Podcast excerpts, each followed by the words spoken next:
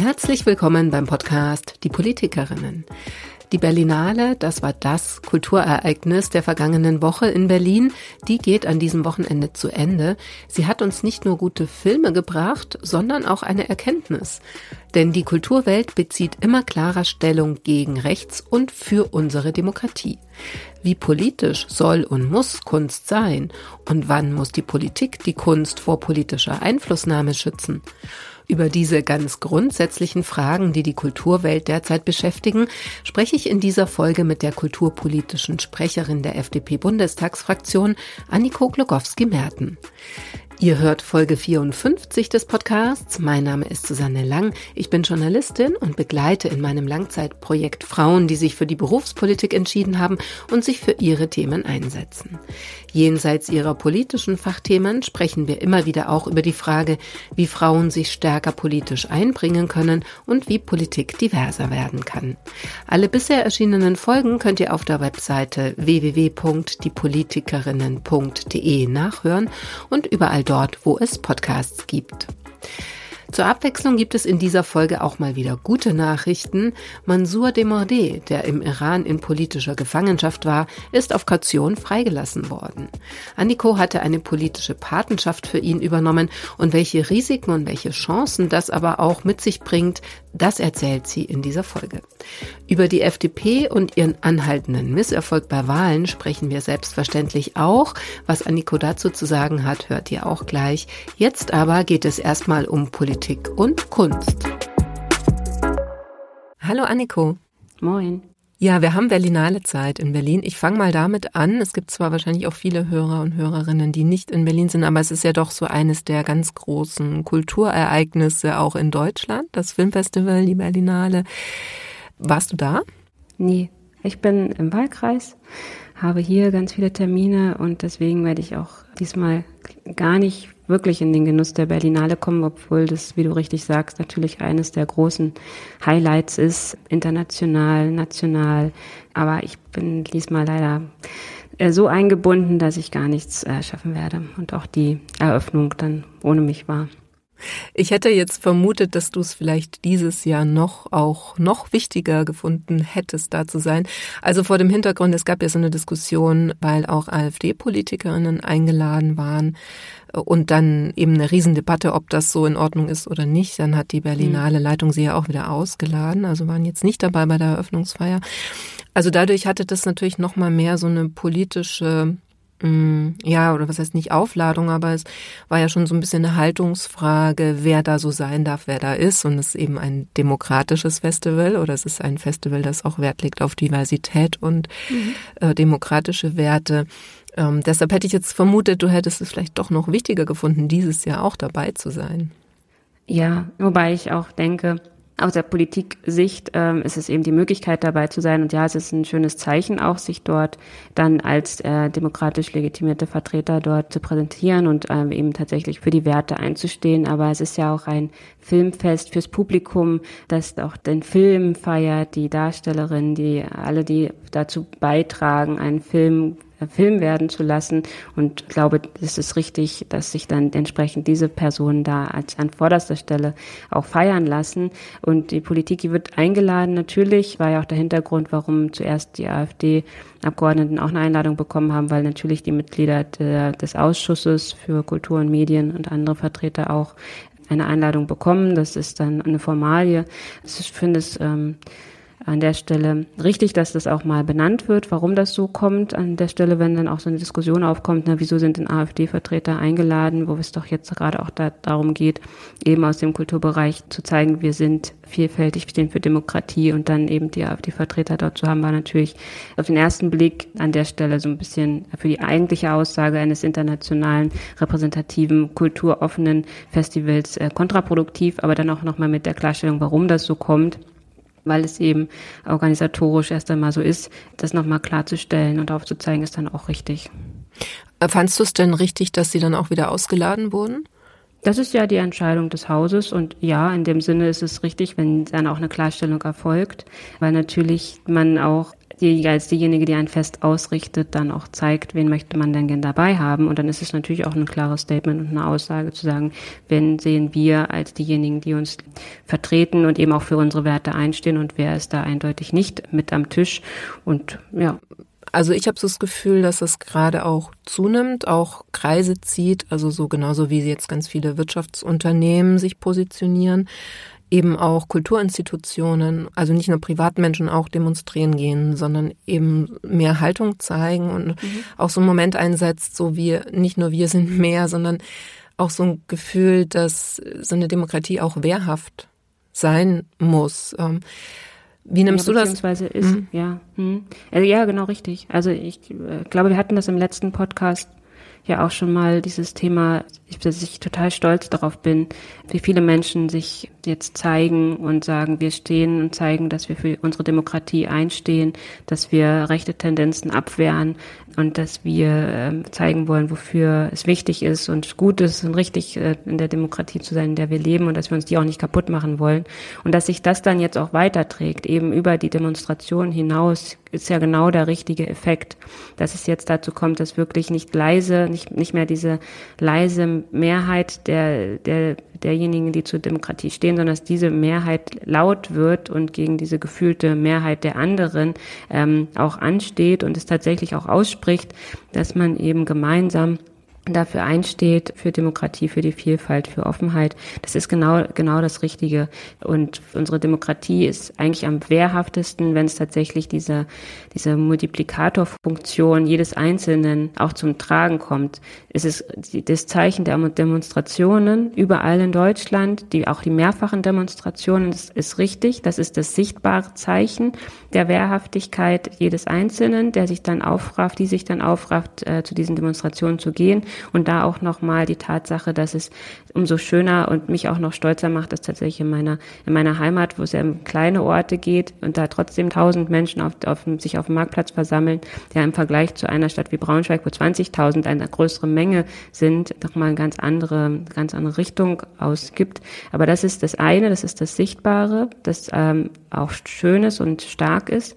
Mm, aber das muss dann weitergehen und das muss sich weiter tragen, eben in die Aussagen zu äh, zu bestimmten Positionierungen auch in den Kleingesprächen äh, an der Kasse an der Kasse oder wenn ich zum Friseur gehe und dort irgendwie äh, über, über äh, plakative Klischees gesprochen wird, dass man dann auch an dieser Stelle Haltung zeigt und sagt, na das was du jetzt gesagt hast, das ist aber nicht vereinbar mit dem, wie wir leben wollen und äh, was dann eigentlich richtig ist. Und das passiert eben über, über diese Demonstration, aber es muss und es wird jetzt immer mehr eben auch über diese Dinge, die Unternehmen tun, indem sie sagen, wir stehen für Vielfalt, wir wollen keinen Rassismus, wir wollen eben eine vielfältige Gesellschaft, eine, eine, eine Gemeinschaft des Zusammenhalts für Freiheit und Demokratie und eben auch der Kulturbereich, der das dann ganz deutlich macht. Und an der Stelle bin ich auch sehr stolz und dankbar, dass das jetzt auch tatsächlich mehr wird.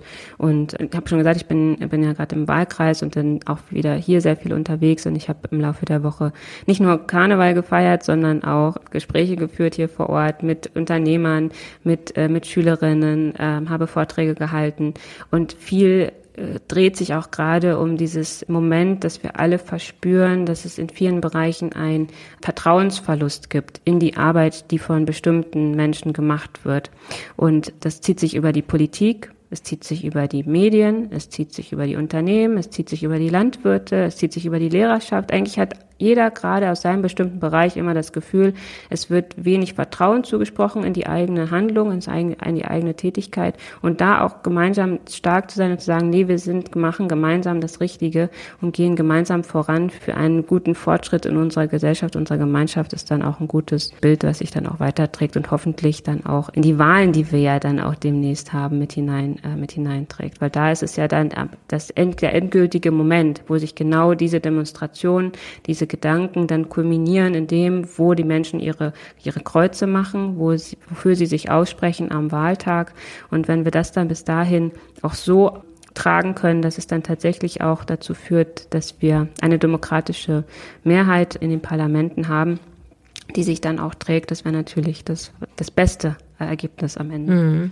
Über Wahlen äh, werden wir vielleicht auch noch mal sprechen in dieser Folge. Ich habe eine Anschlussfrage oder das, was ich dich mhm. eben fragen wollte. Also da würde ich dir mhm. bei allem zustimmen, was ich spannend finde, ist halt die Frage, inwieweit aber Kultur tatsächlich so politisch sein sollte. Da kann man, glaube ich, auch drüber diskutieren. Also ist nicht Kultur auch immer so ein Raum, der ja ganz offen ist, der ja eben gar nicht so sehr davon lebt, dass er ständig Haltung bezieht zu bestimmten gesellschaftspolitischen oder politischen Themen. Das ist ja auch eine große Debatte. Wie siehst du das?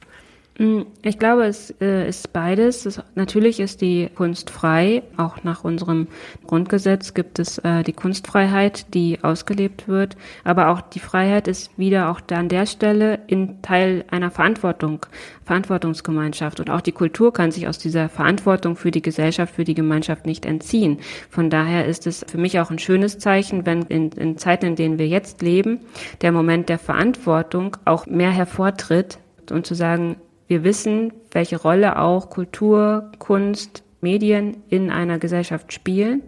Und deswegen bringen wir uns jetzt auch stärker ein. Das ist, glaube ich, keine Beschränkung der Kunstfreiheit an sich, sondern eher eine Verstärkung dessen, dass auch die Kunst und die Kultur sich als Teil der Gemeinschaft sieht und deswegen der, ihrer Verantwortung dessen, wenn sie eben frei sein möchte, das ist ja der weitere Umkehrschluss, also eine freie Kulturszene lebt in einer freien Gesellschaft. Und wenn wir das haben wollen füreinander, dann ist es genau der richtige Moment, dass die Kultur, die Kreativität, die Kunst, aber auch die Medien sich nach vorne wagen und sagen, halt, stopp, wir haben hier gerade Momente, wo wir merken, auch unsere Freiheit, wie wir uns ausdrücken wollen, wird immer mehr beschnitten. Da arbeiten wir dagegen und sagen, was wir eigentlich haben wollen, wo wir eigentlich sein wollen und wo wir uns sehen. Von daher ist das ein, eigentlich ein ganz schöner Drive und ein schöner Kreislauf, den es gerade genommen hat, weil wir vom Moment, der auch äh, verankert ist, eben der Kunstfreiheit an sich, hinzukommen zu der Wahrung der Kunstfreiheit eben dadurch, dass sich die Kunst- und Kulturszene auch innerhalb dieser Verantwortungsgemeinschaft ganz bewusst wahrnimmt. Weil in anderen Ländern schauen wir nach Russland, schauen wir nach Belarus, schauen wir in andere Länder, wo auch gerade das Thema der, der Kunst- und Medienfreiheit eines der ersten Dinge ist, die auch beschnitten werden, wo die Zensur Einzug hält und die Künstler und äh, Kulturschaffenden eben nicht frei arbeiten können. Und das ist dann, das ist dann der Moment des Aufwachens und wo dann die Kultur auch merkt, wenn wir in so eine Sphäre nicht hinein wollen als Gemeinschaft, dann müssen wir selber auch dafür den Kopf hochhalten, Haltung zeigen und sagen, so geht's nicht. Ja, das stimmt, da würde ich dir recht geben. Es gibt allerdings, glaube ich, jetzt auch so eine äh, Situation oder es ist eine Situation entstanden. Zum Beispiel jetzt am Sonntag im Hamburger Bahnhof in Berlin wurde eine Lesung oder ein Hannah Arendt Projekt, äh, mhm. eigentlich war es ja, von pro-palästinensischen ich sag mal Stimmen, was wahrscheinlich untertrieben ist, auf jeden Fall, mhm. wurde so lange gestört und so heftig auch gestört, dass sie letzten Endes dann abgebrochen wurde. Also wir haben schon in manchen Bereichen eine Situation, wo die Kunst sehr, sehr politisch aufgeladene Rahmenbedingungen hat, ich nenne es mal so, und dann auch diese Freiräume ja schrumpfen, also was ja jetzt gar keine staatliche Repression ist, dass da die Freiheit eingeschränkt wäre, aber so eine gesellschaftliche Dynamik, die vielleicht auch dazu führt, dass, dass, dass es sich selber einschränkt, ja, dass dieser Raum irgendwie enger wird. Hast du auch das Gefühl oder beziehungsweise hast du das Gefühl als Politikerin gefragt, dass, dass man darauf irgendwie ein Auge haben muss zunehmend auch und sich überlegen muss, wie man diesen Raum, diesen Freiraum der Kunst vielleicht auch schützen muss oder ob man was tun muss, um ihn zusätzlich zu schützen? Mm, ja, das glaube ich schon. Ähm, das ist auch ein Diskurs, den wir, den wir gerade führen und, glaube ich, auch verstärkt führen müssen, inwieweit wir auch ähm, eben dadurch, dass wir so eine offene Gesellschaft sind, auch damit leben müssen, wenn es eben zu solchen Äußerungen gibt, die im Grunde dem, wie wir empfinden in manchen Momenten und in dem, wie wir auch uns definieren als Gemeinschaft dann entgegensteht. Diese Performance habe ich wahrgenommen, habe ich mitbekommen und äh, finde es auch in dem Moment natürlich auch für das, was sie sich vorgenommen hat, sehr bedauerlich, dass sie das abgebrochen hat. Sie hat gesagt, sie wird das so lange durchführen, ihr diese Lesung, bis es eben äh, einen Moment gibt, wo sie aufhört. Das, das ist Teil auch ihres, ihres Diskurses gewesen.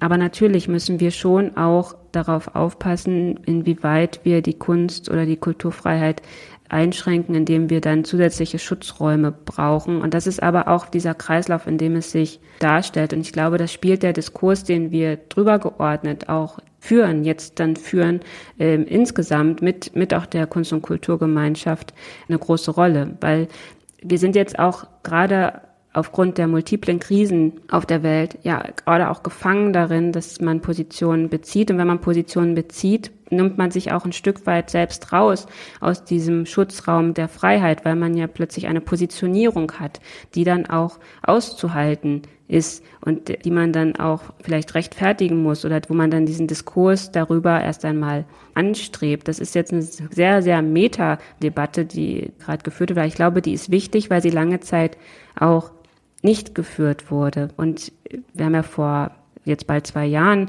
im Grunde das erste Mal so richtig damit angefangen, darüber zu diskutieren, wie weit geht die Kunstfreiheit, wenn die Kunstfreiheit eben, also Thema Stichwort Dokumenta, ne, wenn die Kunstfreiheit unsere Werte, unseren Werten und das, was für uns wichtig ist, kulturell entgegentritt. Und seitdem sind wir immer wieder in diesem Diskurs zu sagen, wo ist eben genau dieser Verantwortungsmoment der äh, Kunst und Kultur und wie tritt es sich dann rein, wenn der eben auf andere Momente, wo man dann Haltung beziehen muss, hineinspielt und das dann sich zusammenfügt.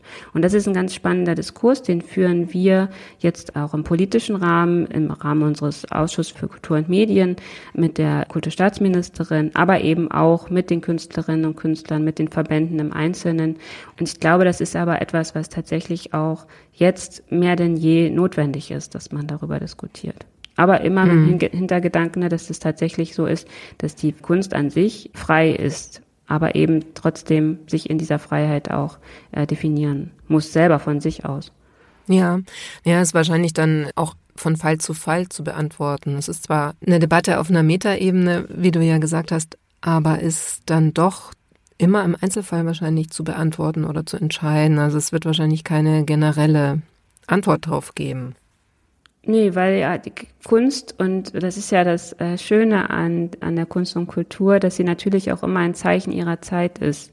Und manches erkennt man auch erst äh, im Rückblick auf Dinge, die passiert sind. Und auch die Kunst und Kultur findet sich immer in einer Debatte, ja, auch der Teil dessen, was war und was wird. Und deswegen ist es umso spannender, weil wir diskutieren gerade über den Status, aber es geht ja auch darüber hinaus, wie wollen wir in Zukunft auch im künstlerischen, im kreativen Bereich miteinander leben, wie wollen wir da miteinander umgehen und wie definiert sich vielleicht auch die Kunst- und Kulturszene in Zukunft, wenn es eben um so Momente geht, wo man eben Haltung einnehmen muss oder sollte und sich nicht rausziehen kann aus dem Diskurs. Ich glaube, also für mich gefühlt war das Thema des Unpolitischen noch nie ein Moment, der wirklich richtig war, weil äh, für mich ist das Thema des Unpolitischsein immer ein, ein Herausziehen der eigenen Haltung aus einem Diskurs. Wenn ich sage, ich bin unpolitisch, ist das so wie, ich will mich darauf nicht einlassen. Aber wir sind, und wir merken das, glaube ich, gerade alle,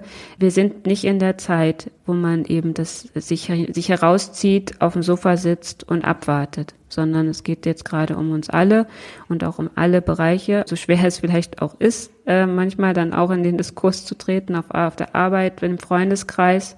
Ich weiß von vielen, die auch sagen, ich habe jetzt Freundschaften einfach nicht mehr, weil es nicht mehr ging, weil es beim Einzelgespräch spürbar war, da werden Dinge geäußert, die nicht mit meinem eigenen Verständnis vereinbar sind so, dann sagt man Tschüss, das geht nicht. und deswegen, und aber das sind alles Ausdruck dessen in, die, in der Zeit, in der wir uns gerade befinden, wo wir herauskommen aus einer Zeit, wo es eben sehr ruhig war, wo das Unpolitische auch eine Möglichkeit war, sich mit Dingen eben auseinanderzusetzen, weil man eben keine Haltung beziehen musste. Aber im Moment geht es gar nicht anders. Das ist aber auch etwas, das kann uns gegen und sollte uns auch gegenseitig stärker machen. Mhm. Das leitet auch ganz schön über. Du hattest auch die Wahlen schon angesprochen zu deiner Partei, nämlich der FDP. Mhm. Ja, da sieht das ja nicht so gut aus. Also eigentlich seit wir sprechen, sprechen wir immer über Verluste bei Wahlen. Du sagst dann meistens immer, das ist bei der FDP immer so oder oft so. Das sorgt dich gar nicht so sehr. Ähm, ja, also wie guckst du in dieses Jahr? Glaubst du, dass da nochmal, also dass ihr eine Chance habt, tatsächlich auch in Parlamente einzuziehen?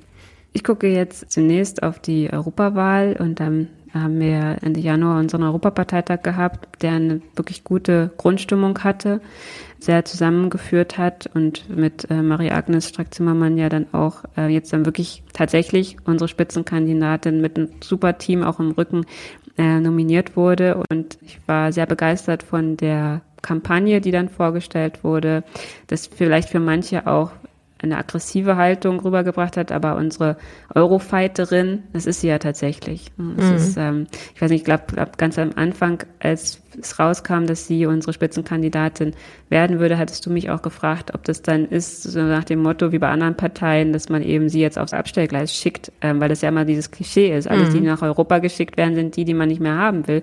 Und wo ich dann ganz klar gesagt habe, nee, das zeigt eher genau das andere, dass wir mit Stärke für ein starkes Europa nach vorne gehen wollen weil es natürlich auch so ist, dass gerade diesen Zeiten Europa das und der Zusammenhalt Europas, ähm, das ist, was wir brauchen, um uns auch zu wehren, auch da wehrhaft zu sein. Und deswegen fand ich auch dieses Eurofighterin besonders bemerkenswert.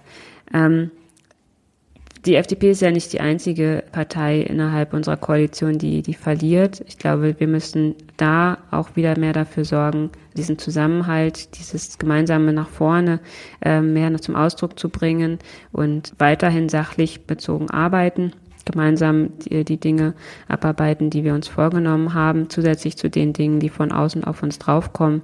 Und Zahlenspiele, ja, ähm, wenn ich darauf gucke, dass ähm, bringt mich nicht weiter in dem, wie ich denke und in dem, wie ich arbeiten möchte, sondern ähm, da sind es eher die, die Themen, die Termine vor Ort, die Gespräche, die ich führe, wo man dann auch jedes Mal, wo ich dann auch jedes Mal sage, lasst uns gemeinsam agieren, lasst uns gemeinsam zusammenarbeiten, weil die Stimmung, die gerade bei uns allen herrscht, die können wir nicht dadurch verändern, dass wir jetzt alle zusätzlich nervös werden. Also jetzt meine ich in der, in der Gesellschaft, sondern wir brauchen eben eine, einen Moment der Stärke und äh, nicht mhm. das andere. Also die, ähm, also das greife ich gerne nochmal auf, weil du, weil du das auch zitiert hast. Ähm, also die immer die Frage, äh, werden Politikerinnen abgeschoben nach Europa? ähm, ich, mich hast du noch nicht so ganz überzeugt damit, dass sie es nicht wird, weil sie ist ja tatsächlich eine der wenigen aus der FDP, die wirklich sowas wie Standhaftigkeit hat, die eine ganz klare Haltung hat, die auch ähm, Fans hat, würde ich mal so sagen. Ja, also die ich kann verstehen, dass man sie zur Kandidatin macht, aber ähm, damit hat haben sich natürlich auch Ansprüche erledigt, ne, die sie vielleicht bundesweit in der Partei anmelden könnte, ähm, mhm, wo dann vielleicht ein Christian Lindner nicht so begeistert wäre oder ein Wolfgang Kubicki oder so. ähm, ja, also ich finde, der Eindruck, der ist schon nicht ganz abwegig. Ich sag's mal so. Hast du aber äh, nicht das Gefühl, ja? Den Eindruck intern? Nee, gar nicht. Marie-Agnes ist ein, ist ein Unikat. Es ist ähm, wirklich erstaunlich, wie sie auch in diesen Zeiten eben dieses sehr direkte, das ist, glaube ich, das, was es braucht. Sie arbeitet in einem außenpolitischen Feld, in dem ich ja auch bin. Und das, was wir am meisten machen gerade, Marie-Agnes an vorderster Stelle, weil sie auch die sichtbarste ist. Das muss man ja mal gucken, wie dringt man durch mit den Themen, die man hat, mit den Aussagen, die man macht. Und da ist es auch, bin ich auch froh und dankbar, dass sie tatsächlich jetzt mittlerweile, hat ja auch hart dafür gekämpft, dass sie so durchdringt. Aber das liegt auch an ihrer Art, dass sie es jetzt geschafft hat, durchzudringen. Und genau das braucht es. Wir brauchen eine mediale Durchdringung und wir dürfen nicht dabei nachlassen, eben auch mit den Positionierungen, mit der Haltung, mit der Haltung durchzudringen. Und deswegen bin ich eher an der Stelle, weil sie macht das eben am präsentesten. Wir anderen, die im außenpolitischen Bereich arbeiten, machen das eben im kleineren, dass wir uns äh, hier vor Ort, also ich habe zum Beispiel vor kurzem einen Vortrag gehalten beim Reservistenverband, wo ich genau mal aufgezeigt habe, diese ganzen Narrative, die Putin so spielt, von wegen, er will ja nicht und er will nur die Ukraine und dann hört er auch auf und bla bla bla, dieses, diese ganzen Themen, die er immer wieder vorholt, auch noch zuletzt in diesem inszenierten Interview mit diesem Fox News, Tucker Carlson, da kommen ja immer wieder Äußerungen und am nächsten Tag, zack, hat plötzlich äh, Kaya Kallas ein, äh, wie heißt das, ähm, dass sie verfolgt wird, strafrechtlich verfolgt wird in Russland. Also die Aussage, die er einem, im einen Tag getroffen hat, von wegen, nein, wir werden kein NATO-Land angreifen. Naja, er muss ja auch kein NATO-Land angreifen mit Waffen. er reich, es reicht ja so Sticheleien. Es reicht, dass man sagt, okay, äh, Kaya Kallas hat irgendwie eine Äußerung gemacht äh, gegen Russland oder hat irgendwie gegen Russland integriert, nach ihrer Meinung nach. Also machen wir jetzt eine strafrechtliche Verfolgung. Oder ein, äh, ein, ein FDP-Kollegen, äh, Michael Rubin, den ich sehr gut kenne, weil wir sehr gut eng zusammenarbeiten, der jetzt auch auf einer Liste steht, weil er sich für die äh, Opposition in Belarus einsetzt, so wie ich ja auch mit meinem Freundeskreis, den wir gegründet haben im Bundestag, oder eben auch sich für ähm, Oppositionelle in Russland einsetzt, dass sie gut leben können und auch die NGOs unterstützt. Zack, ist er auf einer Verhandlungsliste. Und das sind dann die Momente, wo ich dann sehr dankbar bin, dass wir tatsächlich so eine, da komme ich wieder auf Marie Agnes, so eine Stimme haben, die auch immer wieder an der Stelle deutlich macht und sehr laut deutlich macht, das, was wir im, im Kleinen machen, dass wenn wir die Unterstützung für die Ukraine nacherlassen, dann ist die Ukraine Geschichte und dann wird Putin vielleicht eine, eine, Weile nichts mehr machen, weil er hat ja erstmal Ruhe, wird sich sammeln und dann, er hat schon Truppen in Georgien, er hat Truppen in Transnistrien und das ist nur die Truppenstärke und die Waffengewalt. Wir sind aber in Zeiten, in denen Krieg noch ganz anders definiert wird, eben durch einen medialen, durch Fake News, durch Cyberangriffe, solche Sachen oder eben durch Äußerungen, die Putin macht. Das sind ja alles äh, Dinge, die dort hineinspielen und umso dankbarer bin ich, dass wir tatsächlich dann unsere äh, Kämpferin für ein gemeinschaftlich denkendes Europa was die Verteidigung und Sicherheitsarchitektur Europas betrifft, dann nach Brüssel schicken ja. und äh, an vorderster Front ist. Ich wollte auch gar nichts Kritisches von dir über sie hören, sondern eher über deinen, über deinen Vorsitzenden. Du wolltest was über meine, über ja. die Jungs hören. Ja, ja, ja tatsächlich. ähm, weil die, also ich finde das wirklich eindrücklich, weil die für was ganz Konträres stehen. Also zumindest in der Außenwahrnehmung. Ich kenne sie ja nicht persönlich, aber ähm, da auch sehr volatil zum Teil sind mit ihren Meinungen. Also ich äh, habe nur immer so Christian Lindners Auftritt äh, nach, äh, bei den Bauern ne, äh, im Kopf. Im Prinzip schon, würde ich sagen, ziemlich Chutzpe haben muss, dann irgendwie sich zu distanzieren von der Entscheidung, die man irgendwie zuvor zu dritt ne, mit Robert Habeck und Olaf Scholz als eine gemeinsame Entscheidung ähm, präsentiert hat. Und meine Vermutung ist schon, also auch die teilweise diese Geschichten, weil wir über Europa reden, wo die FDP als äh, Blockadepartei wahrgenommen wird, bin ich mir nicht so sicher, ob das wirklich die richtigen sind, um genau das zu bewirken, was du ja jetzt auch beschrieben hast, oder um diese Haltung einzunehmen, die vielleicht jetzt auch so wichtig ist. Naja, wir als FDP haben uns ja bestimmte Dinge gesetzt und gesagt, die jetzt auch, wenn es um Europa geht, ganz klar im Fokus stehen. Das ist das eine Thema eben Verteidigung, Sicherheitsarchitektur. Dafür steht Maria Agnes wie keine andere. Und das andere Thema ist die, den Bürokratieabbau, den der uns hier in Deutschland lähmt und der uns auch insgesamt lähmt. Und deswegen ist es, manche nennen es Blockadehaltung. Wir sagen, ähm, es ist eben die, die Haltung bis dahin, dass wir etwas, was eingeführt wird, so ist, dass man es auch nicht zusätzlich dem Bürokratieaufbau, den es gibt, noch aufbürdet, sondern wir wollen ja eigentlich Entschlankung schaffen. Wir wollen Freiräume schaffen zum, zum gemeinsamen Arbeiten. Und ähm, das ist auch genau das, was Unternehmer, Unternehmerinnen in meiner Region fordern, weil die schon merken, dass sie, und da komme ich zu einem Punkt, den ich vorhin angesprochen habe, wir haben so eine, so eine wabelnde Grundhaltung von nicht Vertrauen in bestimmte Handlungen, die sich so widerspiegelt. Und es betrifft zum Beispiel auch die Landwirte. Und bin auch sehr dankbar. Ich bin jetzt wieder eingeladen worden zu einem agrarpolitischen Dialog. Also der ist ja nicht so, dass die Landwirte jetzt den Dialog abbrechen, sondern ganz bewusst auch da hineingehen in den, in den Meinungsaustausch, weil auch die Landwirte spüren, und auch zu mir gesagt haben, im Grunde fühlen sie sich gerade, so despektierlich, wie man das ausdrücken möchte an der Stelle, aber sie fühlen sich gerade so ein bisschen wie die Politik. Sie kriegen immer nur drauf. Also jeder sagt irgendwie, wie es besser laufen sollte, obwohl wir von Landwirtschaft vielleicht keine Ahnung haben. Immer gibt's nur drauf, drauf, drauf und keiner lobt mal, keiner sagt mal, was gut läuft. Und ich saß, wie gesagt, unter der Woche auch bei den Unternehmen und ich habe zu den Unternehmern gesagt, äh, sorry, im Grunde geht's euch an der, an der Stelle genauso. Ihr kriegt auch immer nur drauf. Es gibt keine positive Grundhaltung zu Unternehmertum. Ganz im Gegenteil, die, es gibt so ein, so ein Verständnis von der böse Unternehmer, der Kapitalismus-High, der sich bereichern will, aber dass die Unternehmer der Motor unserer, unserer Wirtschaft, unseres Wohlstands sind das ist etwas, das müssen, müssen wir leider mal wieder sehr viel stärker erklären. Und im Grunde bin, bin auch ich in meiner politischen Tätigkeit, das meiste, was ich mache im, im Dialog, ist zu erklären, was mache ich da eigentlich? Was ist denn die Arbeit einer Abgeordneten? Und wie ist das im Zusammenspiel mit den anderen zu denken? Und das mache ich sehr gerne und das mache ich auch besonders gerne mit, mit Schülerklassen. Aber das ist so diese Ausprägung von, wir brauchen hier noch ein Regularium, wir brauchen da noch ein Regularium, weil wenn wir es nicht regulieren, dann wird es nicht gemacht, weil das ist alles immer nur böse, was da eigentlich passiert. Und ich finde, auch das ist etwas, was für eine Haltung, die wir uns nicht leisten können, sondern wir müssen wieder auch dafür sorgen, dass auch in die einzelnen Menschen und in den einzelnen Tätigkeiten, die ausgeführt werden, so, eine Grund, so ein Grundvertrauen ist, dass, dass jeder eigentlich das Gute für die Gemeinschaft möchte und nicht da, dagegen agiert sehe schon oder ich höre schon, ich bekomme, bekomme keine Kritik. ja, wir werden da wahrscheinlich noch öfter dieses Jahr drüber sprechen. Es das sind ja einige, einige Wahlen stehen ja an. Genau.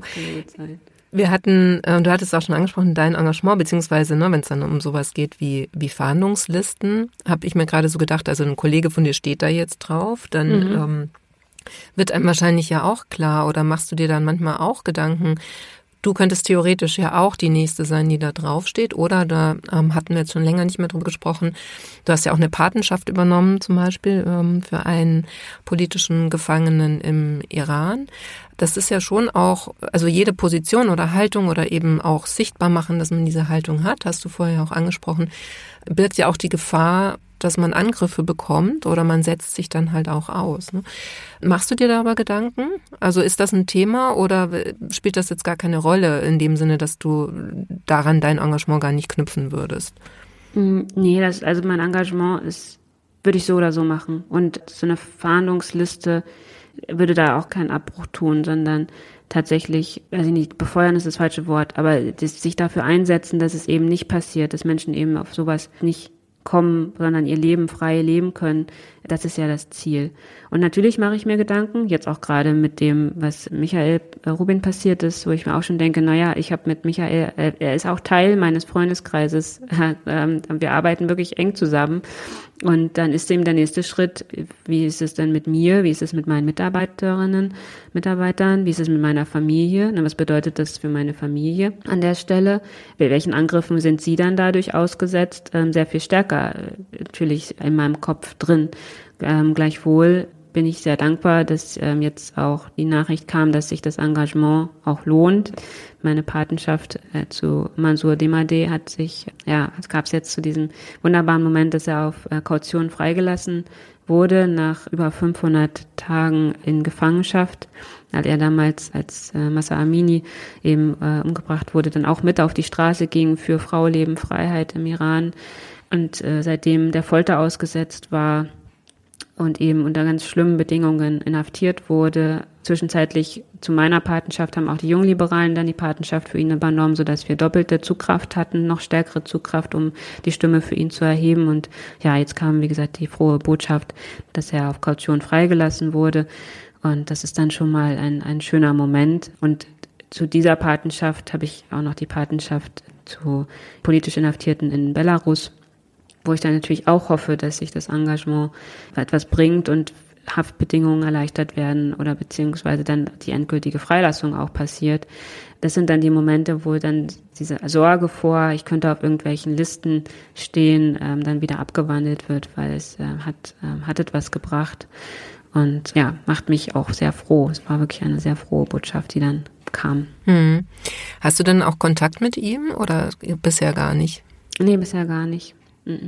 Wir haben äh, Briefe an die Botschaft geschickt, wir haben es eben über die Social Media Kanäle gespielt, aber mit ihm direkt keinen Kontakt. Mal schauen. Ich weiß, dass ähm, andere haben mit ihren Paten, mit ihren Patinnen äh, mittlerweile auch direkteren Kontakt.